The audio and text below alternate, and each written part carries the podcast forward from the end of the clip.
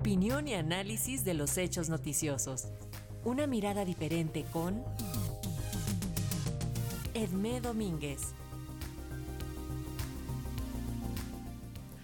En su comentario de hoy, la doctora Edmé Domínguez Reyes, profesora en Relaciones Internacionales y Género en la Universidad de Gotemburgo, analiza las paradojas de la migración en Europa, ya que varios países endurecen sus políticas de asilo, mientras que la situación económica tras la pandemia hace patente la escasez de mano de obra. Entre las noticias que más frecuentemente aparecen en los medios de difusión suecos resaltan las relativas a las olas de migrantes que pretenden entrar a la Unión Europea de una u otra forma, casi siempre de manera ilegal, y las relativas a la falta de mano de obra calificada de la que muchas empresas, pero también los servicios de salud se quejan. Esto nos lleva a una paradoja, casi ignorada por los políticos aún en plena campaña electoral, como es el caso de Suecia. La paradoja es el rechazo por parte de casi todos los países europeos hacia la migración proveniente de fuera de la Unión Europea, por un lado, y la enorme necesidad de estos mismos países de mano de obra calificada y no tan calificada para mantener a flote la economía y el sistema de servicios. Como ya lo he mencionado en muchos otros comentarios, los partidos de extrema derecha populistas en Europa tienen como su principal bandera la xenofobia, el odio al inmigrante extraeuropeo. A estos inmigrantes se les culpa de todo, del desempleo, del aumento de la criminalidad, de la crisis del estado de bienestar, sin darse cuenta o sin querer admitir que una gran parte de estos servicios de bienestar, por ejemplo, en el sistema de salud, son llevados a cabo por estos inmigrantes o sus descendientes. En Suecia, por ejemplo, el 40% de los médicos son inmigrantes y la mayor parte de los que trabajan en el sistema de apoyo a los adultos mayores también vienen de fuera de la Unión Europea.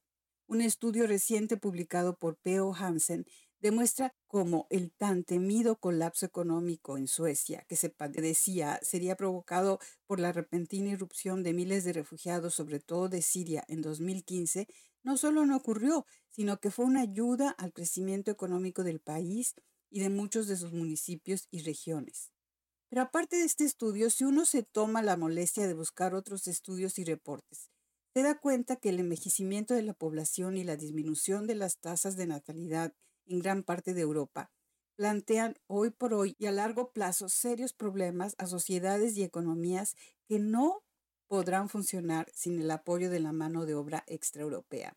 Esto se hace evidente en el flujo diario de noticias en Suecia donde las nuevas industrias de transición a la energía verde, por ejemplo, en la fabricación de baterías u otros componentes industriales, piden a gritos mano de obra calificada.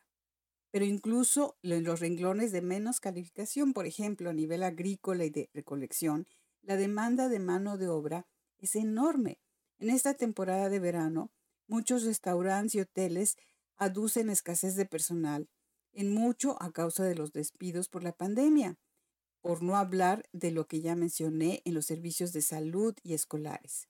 Es por todo ello que el gobierno alemán acaba de aprobar una reforma de regularización de más de 100.000 inmigrantes ilegales en su territorio.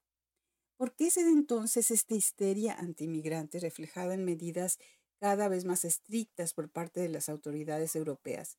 ¿Por qué los acuerdos con Turquía, Libia Marruecos para retener a demandantes de asilo que tratan de cruzar las fronteras europeas?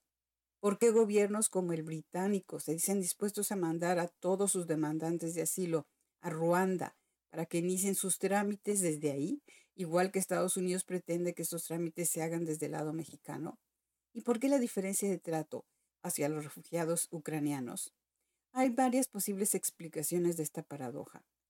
Una es el fracaso de muchas políticas europeas de integración de ciertos grupos de migrantes extraeuropeos. Esto es evidente en el caso francés, pero también en el sueco. Muchas de estas olas migratorias instalaron en verdaderos guetos, grupos marginados cuya integración escolar y laboral fue fallida, incluso en las generaciones nacidas en el país de llegada.